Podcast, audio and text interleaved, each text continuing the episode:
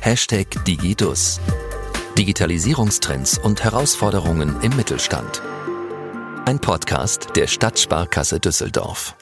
Unsicherheit, kompletter Kurswechsel, Existenzangst. Die Covid-19-Pandemie hat vor allem Kleinst- und Kleinbetriebe sowie Familienunternehmen sehr stark getroffen.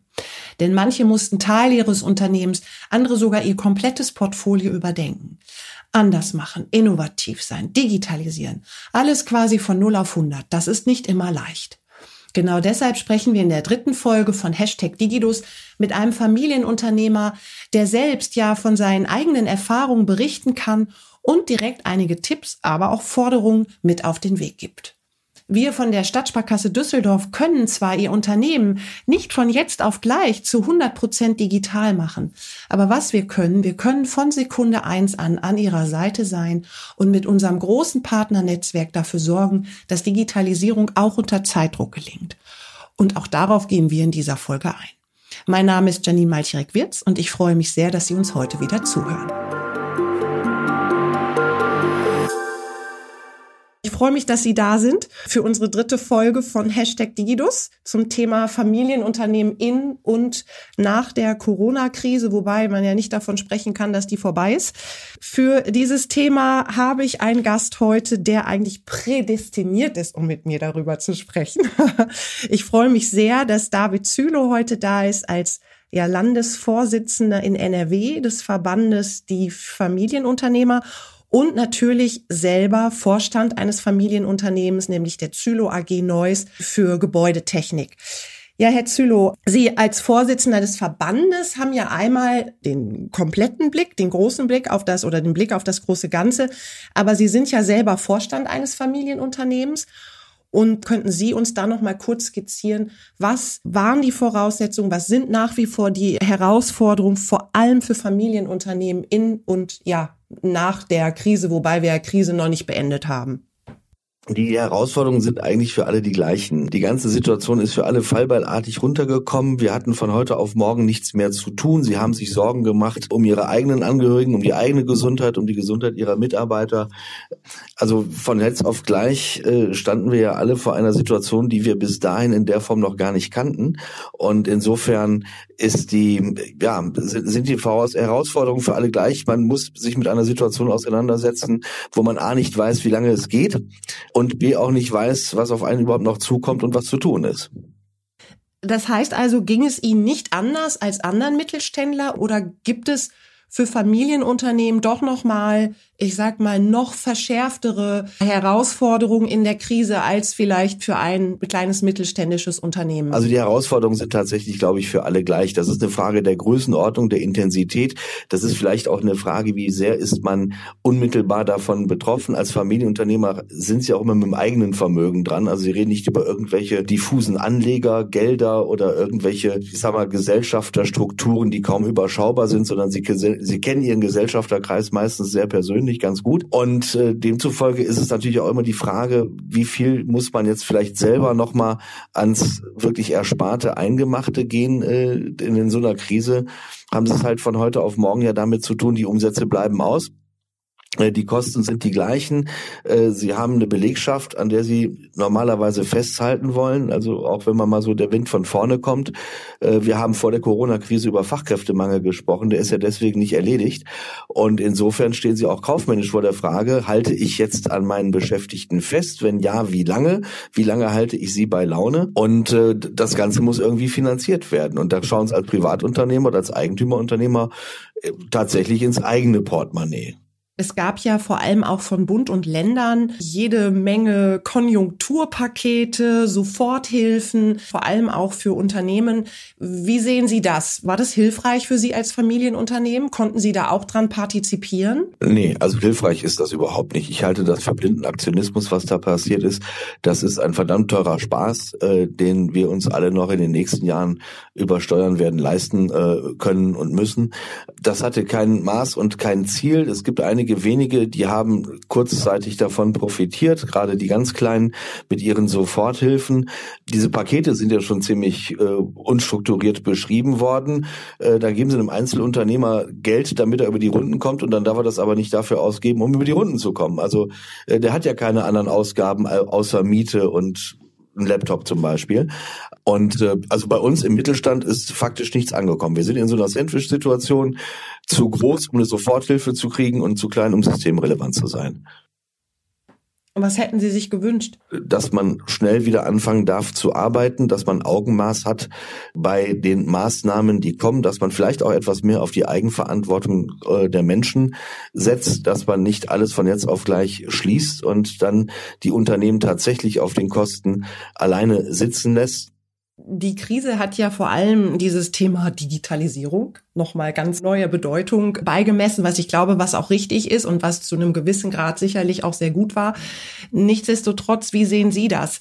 Vor allem auch jetzt in der Krise, die ja noch nicht beendet ist, noch längst wahrscheinlich nicht beendet ist. Welche Bedeutung hat die Digitalisierung äh, für den Mittelstand? Also Digitalisierung heißt ja nicht, dass man von Zettelwirtschaft auf E-Mail umsteigt. Das ist noch ein bisschen kurz gesprungen. Sondern Digitalisierung heißt, dass man eigentlich sämtliche, vor allem wiederkehrenden Prozesse möglichst elektronisch abläuft, dass viel automatisiert ablaufen kann. Das ist am Ende eine Effizienzfrage. Also wie effizient gestalte ich eigentlich meine Arbeitsprozesse? Und dass ich dafür technische Hilfen habe, das ist halt das Instrument oder das Werkzeug, das ich mich bediene. Ich glaube, Unternehmen, was auch schon vor der Krise nicht digital unterwegs war, die gibt es gar nicht mehr oder die gibt es kaum noch. Die haben auf dem Markt schlichtweg nichts verloren. Also jetzt zeigt sich natürlich, bei wem welcher Digitalisierungsgrad wie hoch und wie ausgeprägt war, wie ernst man schon im Vorfeld die Notwendigkeit genommen hat, auch in den Bereich zu investieren, auch in dem Bereich Mitarbeiter weiterzubilden und auch in dem Bereich seine Prozesse umzustrukturieren. Wir wissen das alle, wenn dann so ein neues Programm reinkommt und man mit einem neuen Tool arbeiten muss, dann ist das erstmal nicht vergnügungssteuerpflichtig und verdammt nochmal viel Arbeit, auch für die, die damit arbeiten müssen. Da muss man halt durch. Und die, die ihre Hausaufgaben gemacht haben, die profitieren natürlich im Augenblick insofern davon, dass viele Dinge leichter von der Hand gehen und eben doch noch möglich sind, als die, die ihre Hausaufgaben nicht gemacht haben. Das heißt also, was Investitionen, wenn man überhaupt davon sprechen kann, dass man die Möglichkeit hat zu investieren, ähm, halten Sie für, für die Zukunft weiterhin für unabdingbar, was das Thema Digitalisierung angeht, oder? Habe ich das richtig verstanden? Das haben Sie richtig verstanden. Also Investitionen sind äh, grundsätzlich richtig. Also wer nicht investiert, der bleibt da stehen, wo er ist. Für Investitionen brauchen Sie natürlich auch äh, möglichst liquide Mittel und auch einen Investitionsplan. Das ist jetzt sehr altbacken, aber deswegen genauso aktuell. Also aufzuhören zu investieren, äh, das ist nicht die Lösung, auch wenn die Kassen jetzt gerade etwas knapper sind. Äh, die Frage ist, wofür investiert man? Und ich glaube, dass gerade vielleicht auch viele ganz gut beraten sind, wieder etwas etwas mehr ins eigene Unternehmen reinzustecken und vielleicht auch mal zu schauen, eben solche Themen anzupacken wie Arbeitsprozesse, wie Digitalisierungsprozesse. Das muss aber nicht das Einzige sein. Aber keine Empfehlung, nicht zu investieren.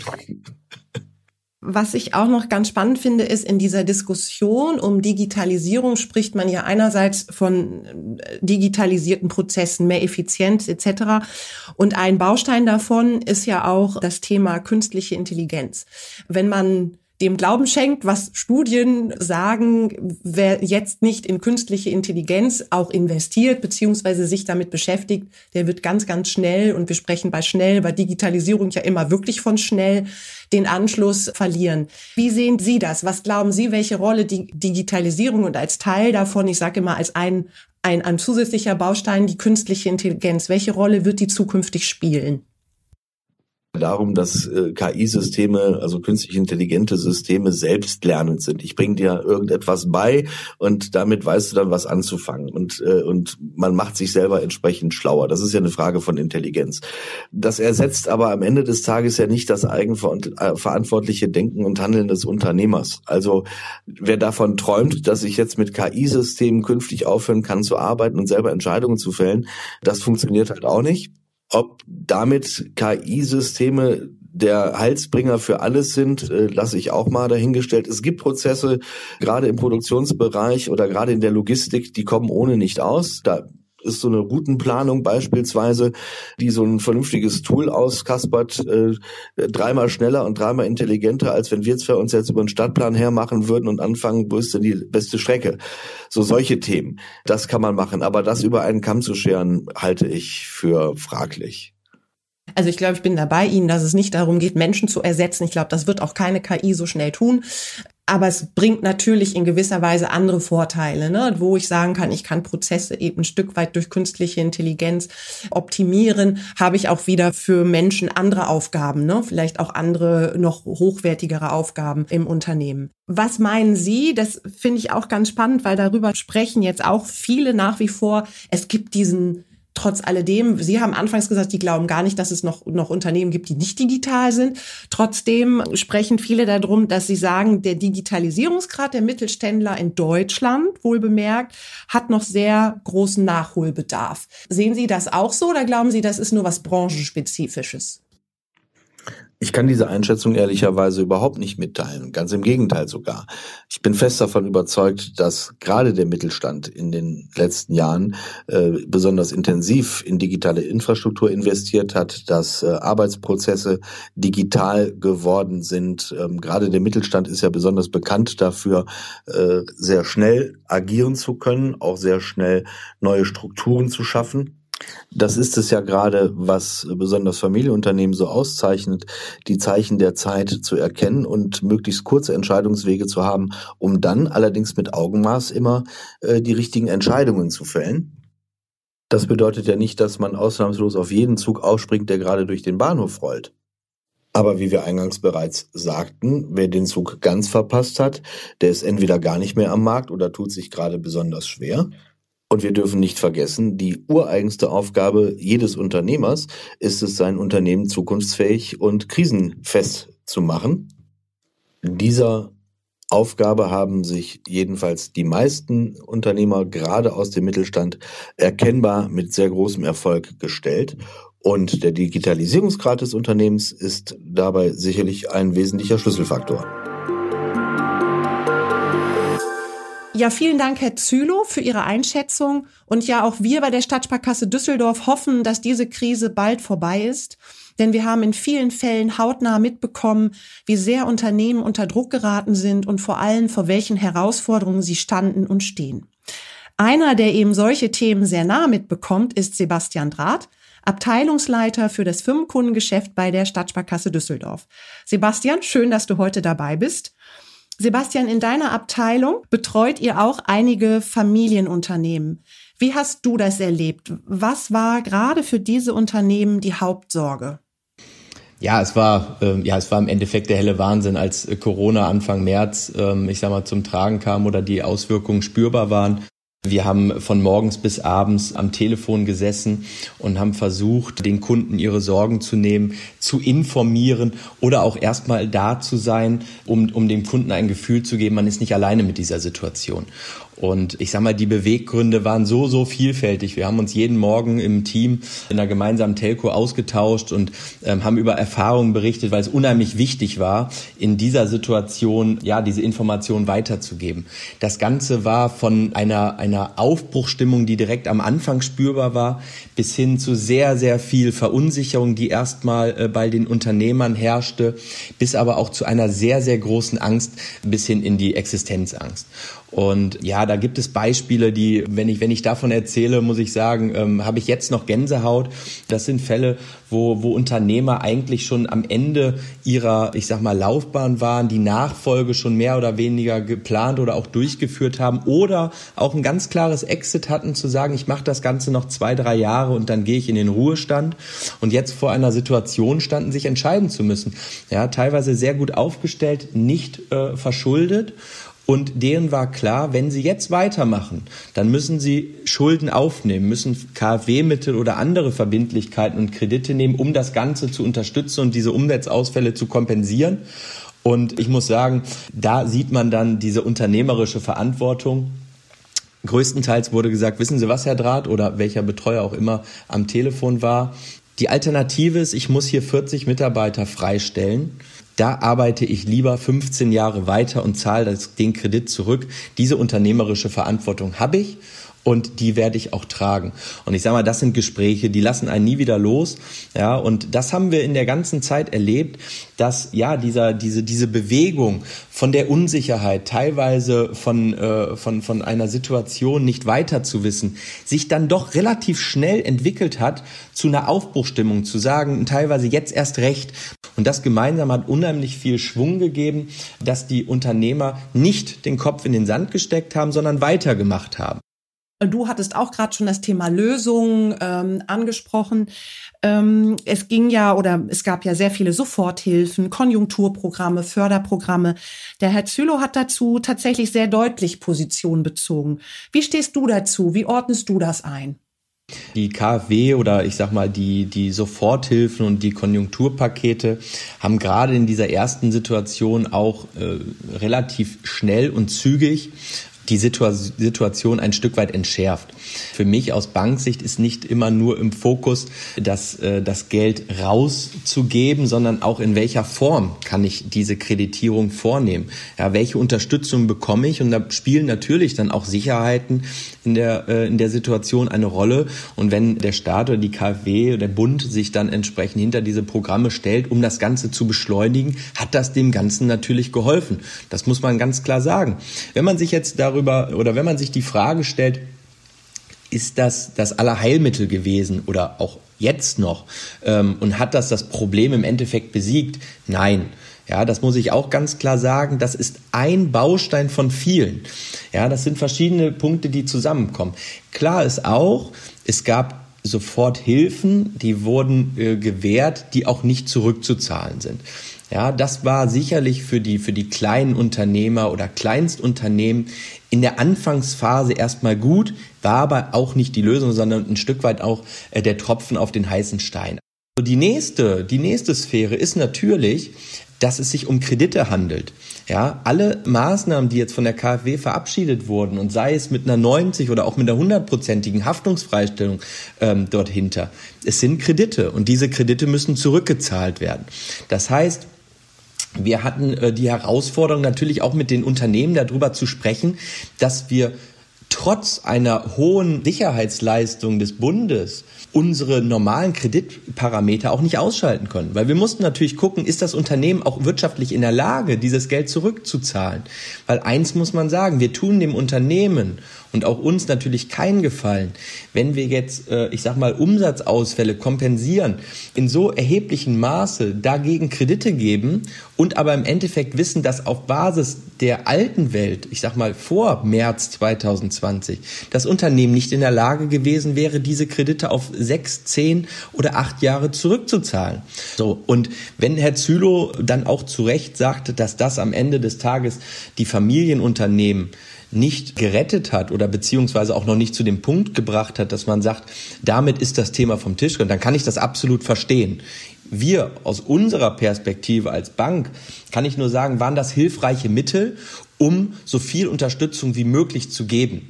Aber man kann dieses Thema nicht pauschalisieren. Das ist wirklich im Einzelnen zu betrachten, wie wirksam es war, wie schnell es geholfen hat. Und wir haben auch Fälle, wo wir gesehen haben, wo wir die Mittel zur Verfügung gestellt haben, die am Ende des Tages gar nicht nötig waren, weil dann doch nicht so eine Schwere eingetreten ist, weil diese äh, Themen wie zum Beispiel, dass, dass, dass Mitarbeiter von Corona betroffen waren und damit ganze Produktionsstrecken ausgefallen war, Gott sei Dank da nicht zum Tragen gekommen sind. So, und diese Unternehmen stehen jetzt auch vor der Herausforderung zu überlegen, was mache ich mit diesen Mitteln? Wie, wie setze ich die jetzt strategisch am besten ein? Und ich sag mal, da kommen wir zu dem Punkt, dass die, die, die, das Resultat aus ganz vielen Themen natürlich ist, Wer sich vorher schon mit Digitalisierung, mit Automatisierung, mit Mobilität, mit, mit, mit Unabhängigkeit des Arbeitsplatzes, Flexibilität intensiv beschäftigt hat, dem ist es einfach leichter gefallen. Das kann man sagen. Das hast du super nochmal zusammengefasst und das ist eine tolle Überleitung zu meiner nächsten Frage. Darüber hatte ich auch mit Herrn Zülow gesprochen, der auch nochmal sehr deutlich gemacht hat, wie wichtig natürlich das Thema Digitalisierung für den Mittelstand ist und dass auch trotz der wirklich schwierigen Lage Investitionen in diese Themen äh, unabdingbar sind. Mm, wie können wir auch als Stadtsparkasse Düsseldorf unsere Kunden hier unterstützen? Mal abgesehen nur von Finanzierungsfragen äh, oder Finanzierungsprodukten. Was, was steht da uns noch zur Seite? Das Thema Digitalisierung als, als, als Wort oder auch künstliche Intelligenz, Automatisierung, äh, Industrie 4.0, ja, also dieses ganze Potpourri von, von äh, Oberbegriffen, das spielt natürlich schon sehr, sehr lange eine Rolle. Auch wir als Stadtsparkasse Düsseldorf haben im Rahmen des letzten Jahres überlegt, was sind die wesentlichen Themen, die wir im Rahmen unserer Mittelstandsoffensive, die wir dieses Jahr gestartet haben, thematisieren müssen und sollten. Ja, und es bestätigt uns in, in diesem Moment, dass wir da auf das richtige Pferd gesetzt haben, weil wir haben äh, ganz klar gesagt, das Thema Digitalisierung der Unternehmen als Oberbegriff, Künst, Einsatz von künstlicher Intelligenz, diese Unabhängigkeit, die, die man sich damit auch schafft, das wollen wir beraten, beziehungsweise das wollen wir unterstützen. Wir haben in dem Zusammenhang mit unserem Digitalisierungscheck, den wir mit einem externen Unternehmensberatung kreiert und entworfen haben, noch vor Corona ein fertiges Werk geschaffen, wo wir sehr aktiv auf unsere Kunden zugehen, schon vor Corona wollten, es jetzt sehr, sehr aktiv tun, um mit dem Unternehmen darüber zu philosophieren und zu besprechen, wie, wie gut ist man schon aufgestellt. Ja, einfach mal so einen digitalen Reifegrad zu ermitteln um dann den Kunden Unterstützung durch unser breites Netzwerk zu geben, weil eins ist auch klar, wir sind natürlich irgendwo dann auch in unserer Beratung an einer Grenze, wenn es dann übergeht in die wirkliche technische Beratung oder in eine Prozessautomatisierung etc. Da ist es wichtig, die richtigen Partner an der Seite zu haben und den Kunden dabei zu begleiten. Und deswegen bin ich da, glaube ich, sehr, sehr deckungsgleich zu Herrn Zülow. Das Thema ist wichtig, das, das wird weiter wichtig sein sein. Und wer sich dort gut aufgestellt hat, schon vor Corona, hat es leichter gehabt. Und dass die Notwendigkeit da ist, hat Corona nochmal zusätzlich bewiesen. Wie wichtig ist eigentlich Digitalisierung für den Mittelstand? Diese Frage hat die Corona-Krise ja ziemlich drastisch beantwortet und genau da die Lücken aufgedeckt, wo keine oder bislang nur sehr wenig Digitalisierung stattgefunden hat. Diese Folge von Hashtag Digidus hat mir wieder gezeigt, dass speziell Familienunternehmen nicht zwingend anderen Herausforderungen begegnet sind als der Mittelstand im Allgemeinen. Alle KMUs haben gleichermaßen in diesen sehr bewegenden Zeiten zu kämpfen. Deshalb interessieren wir uns an dieser Stelle vor allem auch für Ihre Meinung und Ihre Erfahrung in Bezug auf Corona. Vor welchen Herausforderungen standen Sie? Welche Lerneffekte gab es bisher? Und wie richten Sie sich in Zukunft aus? Wir würden uns über Ihr Feedback sehr freuen und das geht auch ganz einfach per Mail an digidus.sskdüsseldorf.de. Ja, in den nächsten Folgen von Hashtag Digidus blicken wir unter anderem noch auf das Thema, nicht ganz unumstrittene Thema künstliche Intelligenz und wie diese in sogenannten KI-Design-Sprints eingesetzt werden kann. Bis dahin bleiben Sie bitte gesund. Hashtag Digidus. Digitalisierungstrends und Herausforderungen im Mittelstand. Ein Podcast der Stadtsparkasse Düsseldorf.